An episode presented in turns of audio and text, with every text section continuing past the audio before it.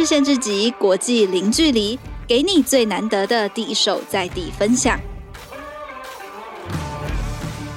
各位听众朋友，大家好，欢迎来到换日线自己。我们又到了老编会客室的时间哈。那在节目开始之前呢，哈，我想有些呃话想要先跟听众朋友们说一下哈，就是说，因为最近大家都知道我们对这个乌克兰的情势非常关心嘛哈。那我们之前也在第一时间哈找了呃俄罗斯的这个专家哈，叫裴凡强裴大哥来分享。那当然，这个节目播出之后哈，其实有不少的朋友跟我们反映说，哎，这个怎么听起来这么大俄罗斯观点哈？然后，那我觉得这边有必要跟大家。先说明一下哈，就是说，因为其实换日线从成立以来，我们一直都非常欢迎多元的观点。意思就是说，这个多元观点不是只是水上说说而已，就是说，我们要了解一个国际情势哈。就像那天在节目里面，其实真正的重点是说，我们希望是说，除了大家我们现在在所有台湾的主流媒体上都可以看得到的所谓的乌克兰观点以外哈，那或者是说，其实是台湾的台湾式的乌克兰观点之外，我们也可以看看那为什么这因为这个事情非常的复杂，所以我们看看那为什么俄罗斯会有这样子的动作哈？那。呃，反过来说呢，其实我们也办了一场非常有特别的活动，我们就直接连线乌克兰哈，然后我们也请当地的人分享一下他们在这边真实遭遇到的状况，跟他们怎么看这个事情的结果哈。所以，已经我们现在有了俄罗斯观点，然后我们也有了乌克兰观点哈。那我们今天呢，就非常邀请到我这个我们非常熟悉的朋友哈，就是这个位居位居身在台南心在美国的 美国专家哈。我们就这次就请到了侯志远再回来节目上哈，跟大家分享一下，因为我觉得在台湾哈。大家非常关心一的热烈讨论的一个议题，就是说，哎，那美国到底怎么了？为什么大家本来心想说美国不是以世界警察自居吗？为什么这个时候对乌克兰的动作好像非常不如大家的预期？哈，那多方的炮火，但没关系，就是 Jack 这个敲这个访问也敲了很久了哈。那今天终于大家有时间，我们就来听 Jack 好好聊聊说他对这个局势的看法，以及就是说为什么美国到现在会是现在这样子一个反应，到底是发生了什么事情？好，那我们就请 Jack 先跟大家打个招呼啊。哎，大家好，这个叫做 Diversity of Opinion。对对对，要多 diverse 这个多元观点，意思就是说，其实各方都会骂你了。对啊，就是正常多方的炮火。对，我们就是讲讲讲我们自己相信的事情嘛。哈，那不同的观点，大我希望大家可以自己独立判断，然后找出你自己的方向。Too bad 什么？呃，说不你不高兴的话。啊，too bad，OK OK，对，但我们还是希望可以尽量大家可以多看看，然后多比较。那你自己会有自己的想法，我觉得没有问题，没有任何问题，欢迎随时跟我们交流。好了，Jack，我们就废话不多说，我们直接迈入正题哈。呃，首先是说大家最最，我觉得所有的台湾观众最关心的一题，然后其中一题就是说。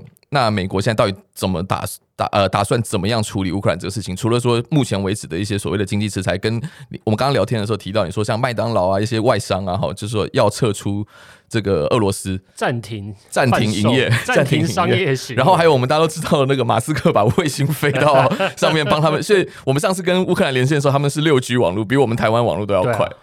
对，所以。除了这个以外，你觉得美国现在的呃当局，或者是不管是国务院也好，或外交部，甚至是国防部来说，他们是怎么样处理这件事情？你觉得目前的观察是如何？没有，我我是想说，我也提供给翔一看嘛，就是我们可以参考二零零八年的时候，乔治亚，对，不是美国的乔治亚州亚特兰大勇士队，就是有一个乔治亚共和国，对，东欧的一个小国家，在亚美尼亚跟亚亚瑟拜然、亚塞拜然、亚塞拜然的对北边的一个叫 Georgia 的小国，嗯。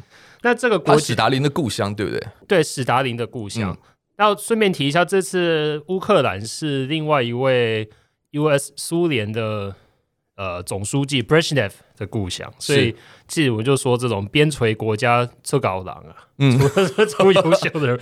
对，那史达林就是乔治亚出生的。那就那个时候我还在读大学的时候，乔治亚这个平常我想一般民众是从来不会听过的国家，突然跃居于。世界的中心，对，因为那个时候有乔治亚有一位总统，那就叫做萨卡斯维里，那他是一位非常能言善道的政治人物，嗯，那他当时也就是极力的跟那时候美国的 George W. Bush 小乔治布希争取说要把乔治亚加入北约，北约，嗯，那。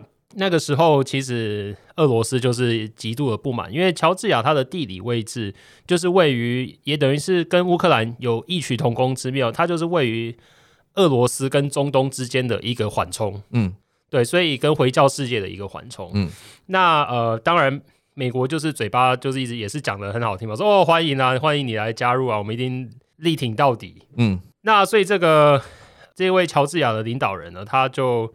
非常的积极，想要壮大自己国际的声势。是那在乔治亚国内里面，那时候有两个所谓的 breakaway region，就是一个叫分离分离的主题，一个叫做 South Ossetia，然后另外一个叫 Abkhazia。嗯，那这两个其实是传统上是亲俄罗斯的两个小国。是，是那乔治亚那个时候那位总统萨卡斯维里，他的一个抱负就是要帮。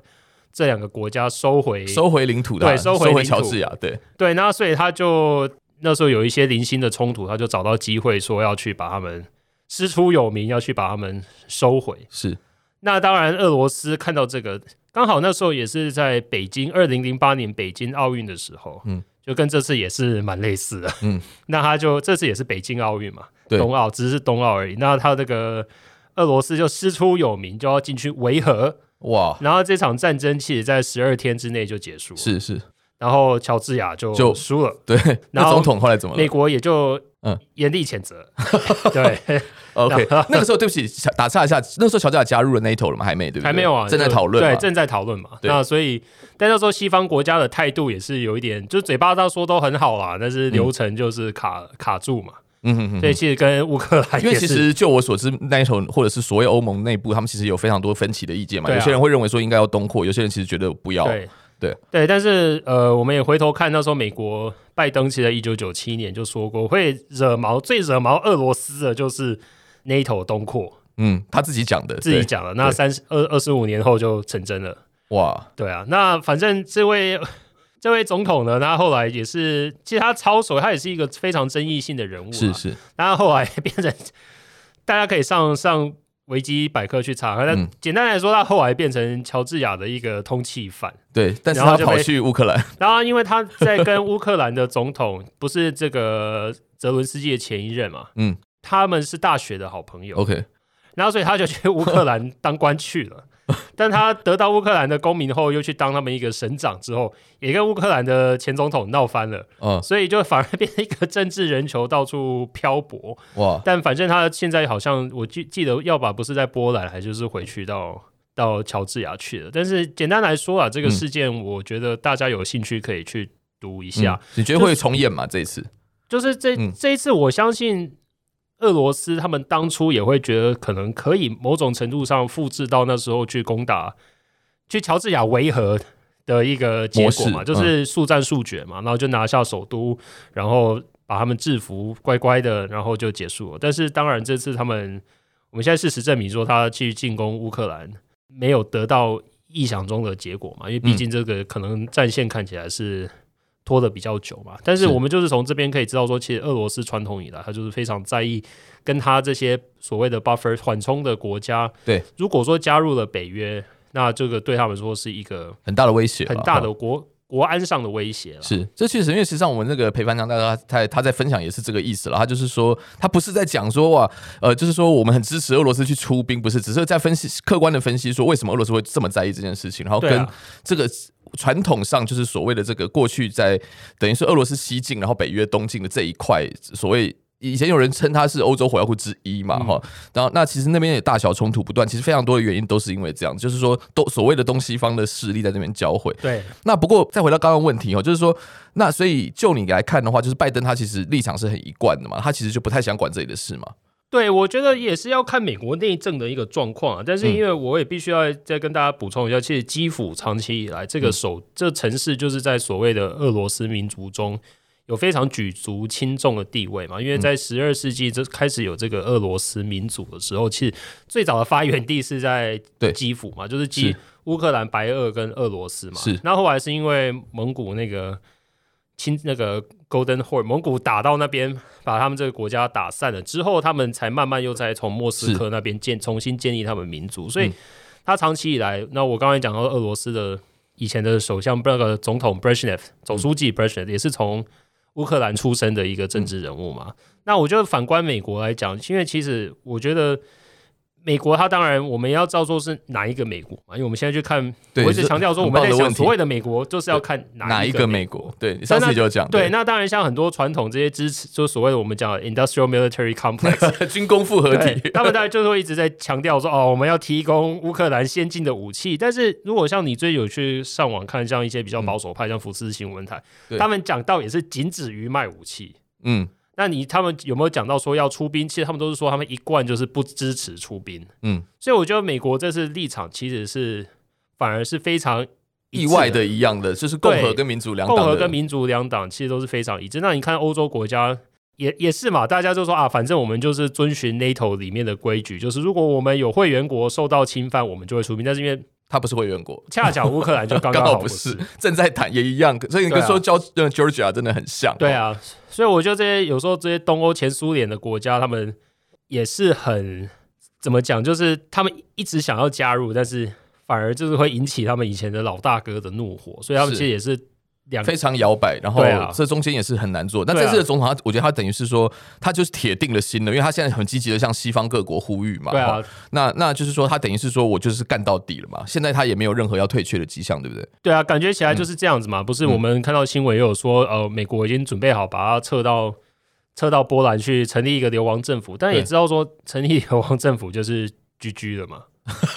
对啊，那不会了，还是有可能在一个地方撑四五十年。对啊，那那我说意思来讲，其实就是你就有象征性的意义嘛。那这位泽伦斯基不是就说我的我就是要与基辅共存亡？那连他们前总统那个 Poroshenko 也是不是就说我也在就拿着枪在那边现场连线？对，然后呃，但是这乌克兰本身它的国内的政治长久以来就是非常腐败跟复杂，因为毕竟就是东西。东西方势力在角力的一个是，这难免的了。对啊，因为你看到说，其实川普跟拜登的那场选举，川普被川普被弹劾，嗯，的原因是什么？嗯、就是也是因为乌克兰哦，对他他就是请乌克兰总统帮他去爆料拜登的丑闻嘛、啊。是的，是的。那那那那那个拜登的儿子就说有接受酬庸，接受俄罗就是。欧洲国家天然气公司的董事，那、嗯、这国这个公司是哪里的公司？也是乌克兰的公司。对，所以其实 这是一个，他跟美国是有些渊源，但是不是太好的那种。其实大家都是在那边乔事啊，嗯，对，所以其实这个国家也不是那么单纯的一个国家。当然，我觉得所有东西都是很复杂的嘛。啊、但是今天就是说，我觉得，我觉得你回到最后的立场，就像我们最终最终就是你发动战争的一方，永远是会被谴责的一方。啊、我觉得这是难免。对，那我我们今天讨论主题应该就是说，哎，那为什么美国怎么好像对这个事情有点？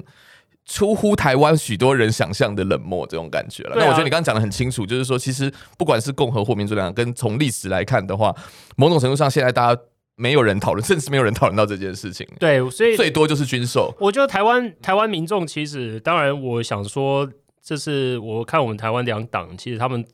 也都是想要各取所需的，从这个事件里面去看到他想看。对啊，那我你说其中一方是绝对的对或是错吗？我觉得也不是，对，因为我觉得他们都有 touch 到一些其实是正确的地方。但是我是觉得台湾的听众要独立判断了，对，要理解他到底是你在讲的是哪一个美国。就我觉得，但是但不论这是怎么讲，我觉得这是这个美国，不论。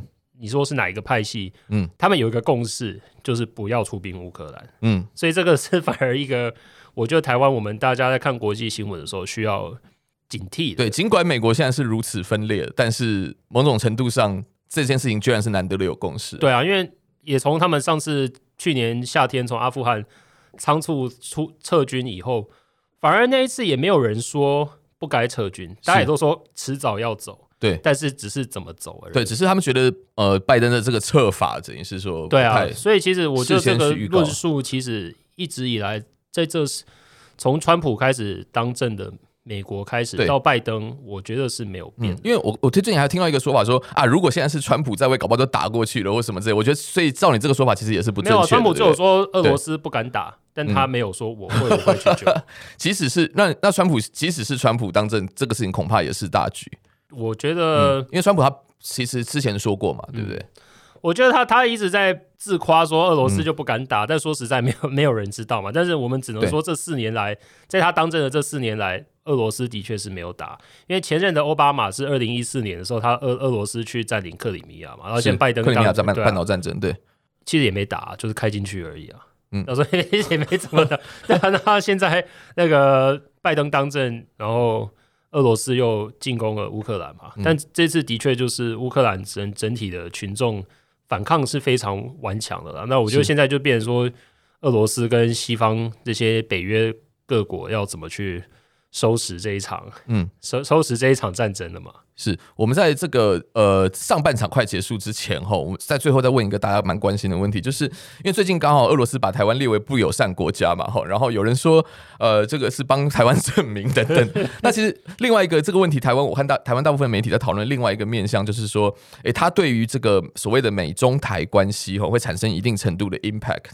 那这点的话，请问 Jack 你怎么看哈？就是说，因为因为我们在美国看到蛮多的说法是说，其实这件事情对中国是有利，因为现在大现在大概美国。我要反而要争取中国的的支持来对俄罗斯进行制裁了，那这个你怎么看？或者说中国它其实真的是像有些人讲，中国获成最大赢家？我这这个我是同意的，因为俄罗斯的能源公司现在就说中国的国企央企可能会去投资嘛。哇，对啊，那我们也看到之前新闻，就是 Visa、Mastercard 退出俄罗斯，那去接收 就是银联嘛。嗯，那我觉得这个这一次这样子，俄罗斯跟美美国这样子的冲突，当然俄罗斯。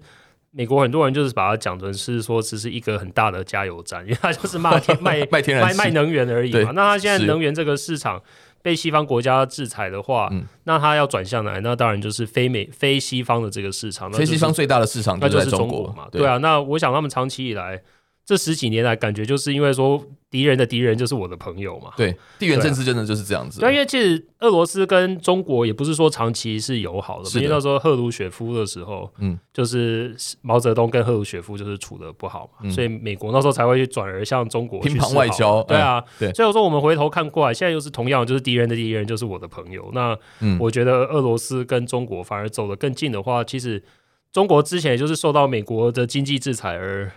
感到苦 苦恼嘛？那现在反而有俄罗斯这个就是趁虚而入的话，我觉得这个其实我们台湾的当局也是需要警惕的，因为嗯。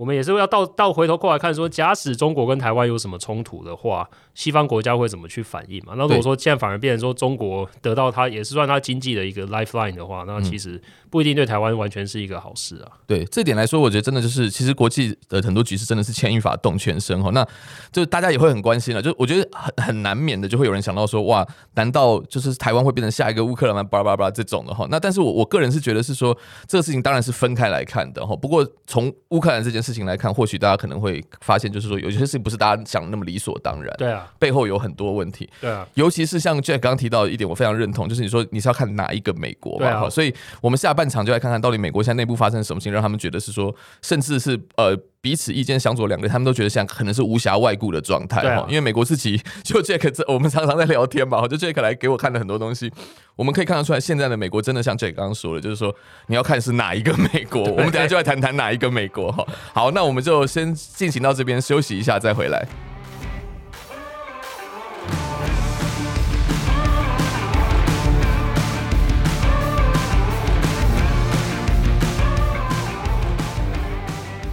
欢迎回来节目哈，刚刚上半场我觉得非常精彩哈，就是说从我们从呃最新的国际趋势，然后其实谈到了美国自己内部现在严重的分歧哈，那这一点其实我觉得也是这几年来 Jack 特别有感，然后甚至你如果大家还记得我们那时候专访他的那一集的时候，Jack 有说如果。呃，不管过去大家都很热、很很热门说啊，比如说去去去去台大，然后哎来来来来台大，是不是去去去去美国？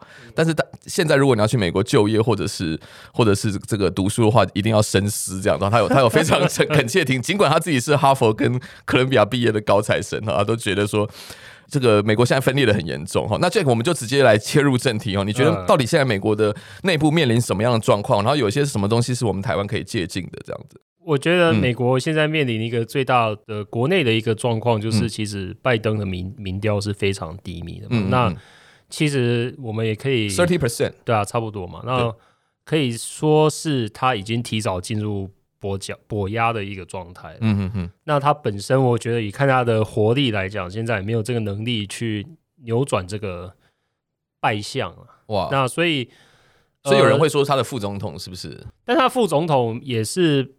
表现的有一点有些争议了哈，应该简单来说就是可能也是历练不足吧。呀呀呀！所以他其实上节目去专访，每一次也是自爆，所以对对，还跟着算是对他友好的主持人也就吵架吵起来了，所以他也是说说难听一点，就是说，因为他那时候就是因为他的 background，所以才被挑选是副总统嘛，不然你刚好平衡呃所谓拜登的所谓老白男形象，啊，对，但他能力就是本身的历练不一定够。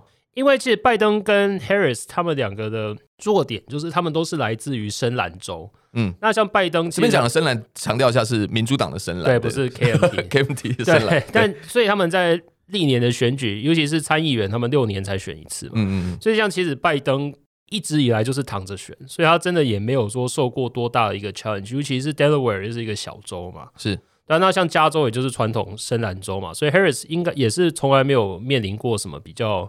呃，加州的话，哦，意思就是说他挑战来自共和党的挑战是很小，所以他就是对对对就是西瓜州啦，是是，对，然后所 以他们的 西瓜州。实力就是真的遇到 challenge 的时候，他们没有，我们没有办法得知说他遇到这种很大的困难的时候，排山倒海的反弹的时候，对啊，对，而且就是美国所谓左右的对立也是非常严重的一个状态嘛。那现在基本上就是在国内，我想说，除了是反战以外，其实是没有一个议题是有一个共识的，对，从。像这这是另外一个，我再补充一下，在跟乌克兰做的这个议题的时候，反而衍生到的就是一个所谓美国能源政策的一个问题嘛。是，因为现在美国它的一一就是加油，其实一个 gallon 就是已经六七块钱了，油价。那这个是大家很难去想象。那其实跟台湾最近停电一样嘛，大家就在辩开始辩论说，哎，那能源政策是什么？因为拜登上台以后，开始就是。就是禁止美国页岩油的一个在国家土地的一个开采等等的政策嘛，那他就过去在我记得在金融海啸过后不久的时候，曾经被视为美国经济的救世主，哎，对啊，对，就是这个就 frack 呃 fracking fracking 嘛，对，然后所以呃美国就开始有就是共和党就开始说啊，我们应该要重新开始 fracking，因为就是说所谓的 energy independence 嘛，就是我们美国明明有这么多油，为什么我们就要依依赖进口？对，那反而就是拜登就是说我们就是要朝绿能迈进嘛，是。那这其实是民主党蛮一贯的立场。对啊，那但现在就是你绿能，这也跟台湾一样，绿能不可能在短期之内成为成为你的主流，因为它还有一些某很多层面上的议题需要克服嘛。那最近我们又看到一个新闻，就是好，那美国它停止跟俄罗斯买能源，那他去跟谁买？委内瑞拉。嗯，那委内瑞拉也 是另外一个，也是一个另外一个美国南边的 troublemaker。对啊，Maduro 嘛，他们之前就是要把 Maduro 弄掉，然后结果现在反而要去跟他买能源，所以这就是被被被被笑死嘛，对，就是变成像跟德国一样嘛，说为了往绿能靠拢，所以跟俄罗斯买能源，对。非常有趣，这个这其实你看，这能源问题只是一个嘛，对不对？对啊，它其实是现在等于是说，美国的两派，它某种程度上几乎所有问题都找不到共识，除了我们大家传统的，这这你在美国每次大选都会看到的，比如说呃 pro choice，或者是或者是 pro life，然后或者是 pro guns or not，然后或者是对，就是大概是除了这几个经典议题，现在多了非常多，而且甚至 COVID，甚至 COVID 说。疫苗有没有用？这个事情也变成两派论战的焦点。要不要戴口罩等等，就是一直对、啊。说到这个的话，我觉得就一定要聊一下，在美国，除了我觉得有个我自己观察到的话，不叫不见得对，就是我觉得除了大家完全没有共识之外，还有一点是说，大家现在可能说仅有的共识就是，大家现在都越来越不相信主流媒体，反而相信说自己同温层声音的人。对啊，对不对？所以我们这次就是我提供跟你美国馆长，对美国馆长 Joe Rogan，对。那他这个人物，其实我第一次认识他的时候，那时候就是我在读大学的时候，他会参有参加那个 Dave Chappelle 的的节目。呃，Dave Chappelle 大家应该知道哈，就是像台美国最红，刚得到了这个呃，应该是最佳脱口秀的。对对，然后虽然算是美国一个传奇人物，但是因为他之前讲了一些对于 LGBT 的言论，所以也是差一点被差一点被 cancel。呃，对。那 Joe Rogan 这个也就是他算是一个，他现在的。流量啊，已经是远远全全美国最高。对，对就是它是 Spotify 的专属 Podcast 嘛，然后它的下载量又是。是远远超过美国我们所谓的 legacy media，像是 CNN，是，所以 CNN 也就是，就我最近看到数字，我记得好像单集下载量是一亿多。对啊，然后所以 CNN 很可怕哦。哎、欸，我们的这个节目什么时候可以到一亿多的下载量？CNN 也是一直在花了很多，CNN 就有两个最大眼中钉，一个就是福斯，然后另外一个就是 Joe Rogan。Fox 等于是他们传统领域的竞争对手，但是现在有一个新的自媒体冒出来，啊、而且是排山倒海之子这样子。所以，其实像我题外话，就我现在大部分看的一些。或是一些听的 podcast 也都是，其实都是一些自媒体，因为他们就比较不会受到上级的指示要嗯采取什么样的，因为蛮多的以前的老牌的新闻人后来都干脆自己干脆自自己出来开台，因为以他们的 network，他们也是可以邀到一些重量级的人，对，已经不太需要靠组织的机构的力量了。对啊，对啊。可是这个状况它就会变成是说，因为个人的言论嘛，哈，他一定会带有自己的观点跟立场，当然机构也会有机构的立场，但是个人的会更强烈。对啊，所以 Joe Rogan 他。就是本来在去年下半年就是一直，应该也不是说踩地雷，我就是他故意去踩的，所以故意挑起这个。对，因为他就是觉得以他的个人立场，其实他本身就是他的节目的 format，就是说他邀一个。来宾一个来宾来，然后可能今天聊的是 MMA，就是那种格斗。格斗，因为他自己是曾经是美国超级格斗的这个 UFC 的嘛，对不对？对啊，的主持人，我们就统称是 MMA 了，MMA 的主持人 Mixed Martial Art 主持人，就跟馆长就是差不多嘛，有点像，不是？简单来说就是也是格斗，就有点格斗底子，就真的是美国馆长了。那他本身就是他喜欢去邀一些，你坦白说就是也是有一些争议性的人物，对，然后就来上来，就是大家可能他每一集其实都花两三个小时，就跟跟着在聊天。那他真的是有做他的功课，嗯、然后就慢慢的引导两三小时哦，对啊，是很长的。他就会慢慢的跟这个侃侃而谈嘛。嗯、那呃，他之前就是对这些主流媒体或所谓知青的这个 elite society 的一些争议，就是说他不鼓励打打疫苗嘛。对，甚至有人说他是讲虚假资讯嘛，对不对？对啊，嗯，那所以他最后真的是得到 COVID 的时候。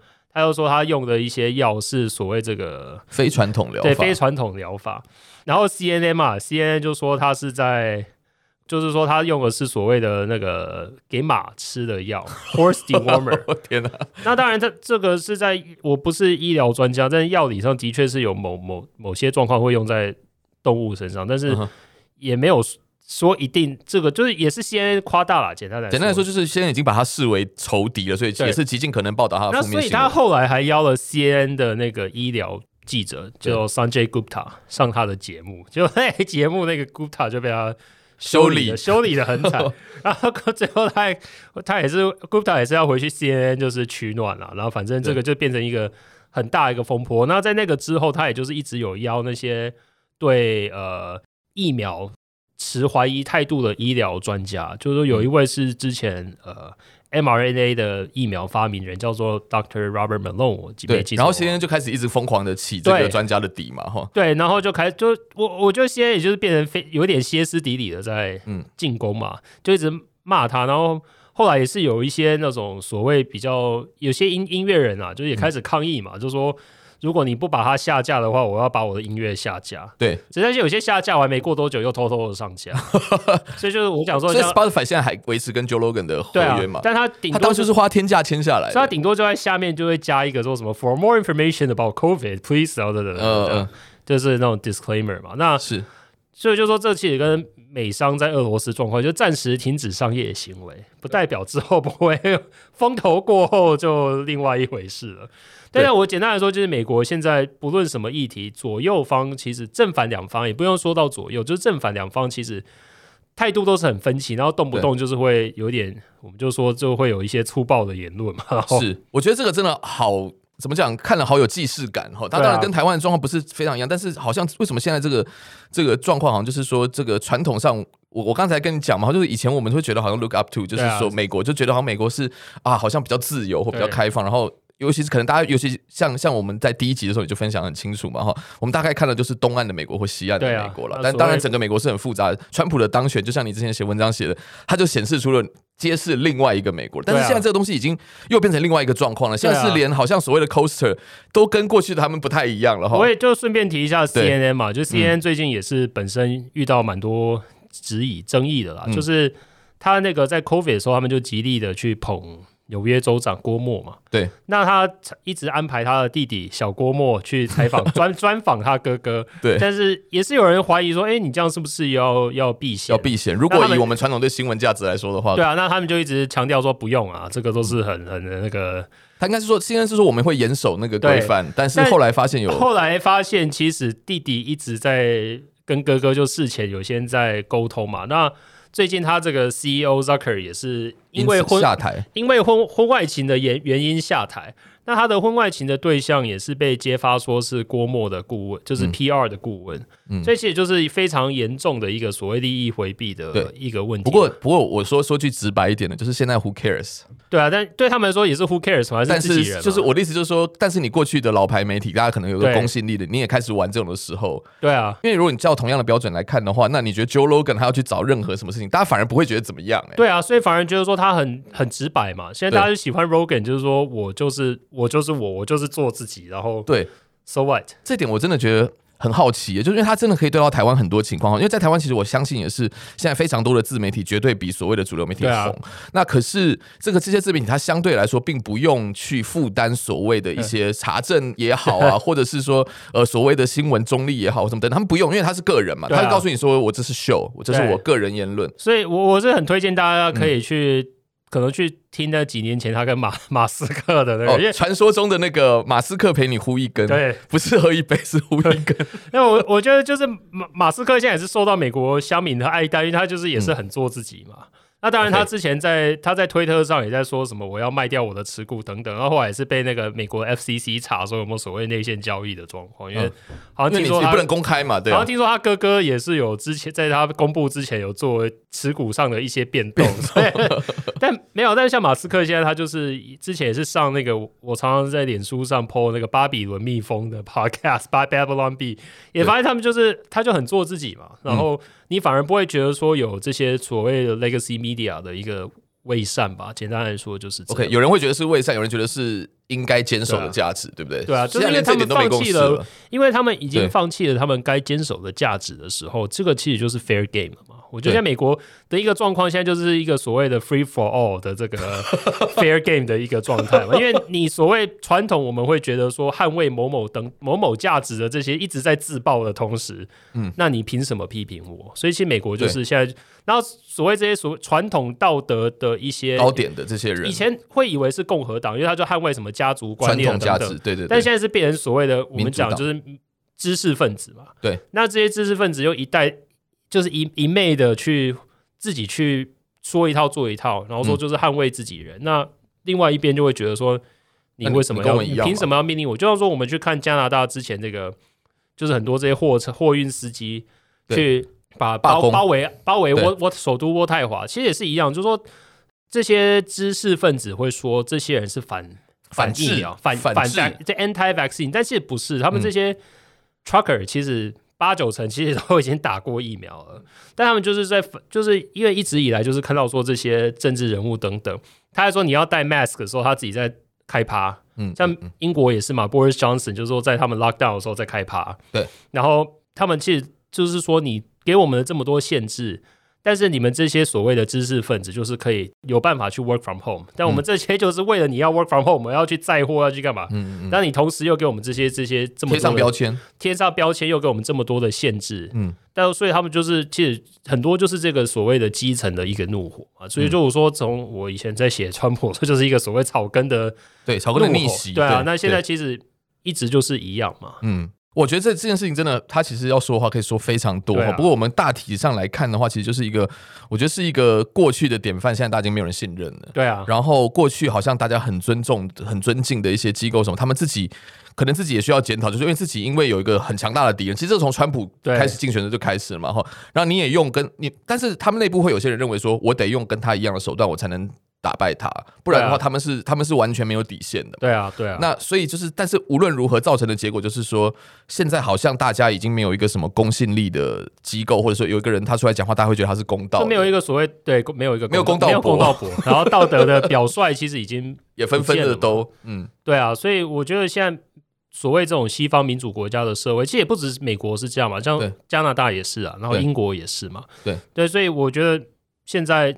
在一个西方国家完全没有一个所谓的共识，嗯。的状况下，其实我觉得这个是对整个 geopolitics 是一个蛮危险的一个状态，因为你完全没有一个共识嘛，所以俄罗斯打他们，其实说实在也是束手无策嘛，只是嘴嘴嘴巴上讲一讲，嗯，谴责你，但有些经济制裁了，当然，对啊，对啊，对，就是说，但是就是好像并没有超出大家想象，对啊，所以我说在这一波下，你看到。中国也是坐收了一些利益，对啊，现成的利益。嗯，那具体来说会会怎么样发展？我觉得这个是值得大家再仔细去观察的。对，我觉得最后，我觉得这个时间真蛮精彩的。这但但是，我觉得，我觉得我想要再跟 Jack 要篇稿来好好讲这件事情。我们可能光用讲了讲不完，但是我觉得非常精彩。就是说，尤其是美国现在的状况，它可以 apply 到很多民主国家。哈，那我最后想要请教 Jack，就是说，那如果说我们现在在台湾，我们对所谓的这个美国，哈，我们应该有什么样的认知，或者是说，它有些什么？刚刚讲的嘛，就是说，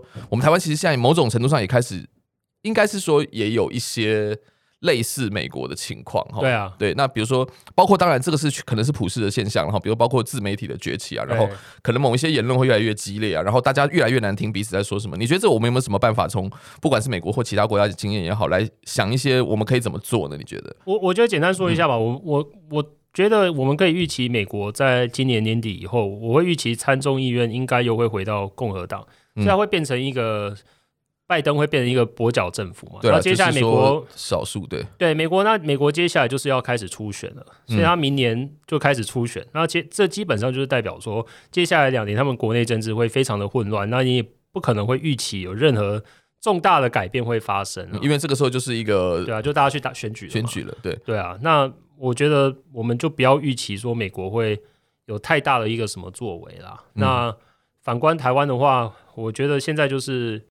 呃，我也会觉得这个自媒体这个状况也会是越来越兴起嘛，是一定是的，社会的共识会越来越少。嗯，那我不会觉得说我们应该要特别去采信哪一方的说法，大家就是多看嘛。那但其实心中自己要有个定见，说我相信的，我相信的一个价值是什么？那其实这也不一定是有对有错，不一定要跟人家一样，对。但是你自己要有自己的想法。那我觉得重点是要愿意跟大家有一个 good conversation 嘛。我觉得不论是什么，嗯嗯大家就是好好好的讲嘛，你就不要先给对方贴标签，急着贴标签啊，对啊。所以简单来说，我觉得现在我能看到的就是这样。那再来说实在，我觉得现在世界是非常的混乱的。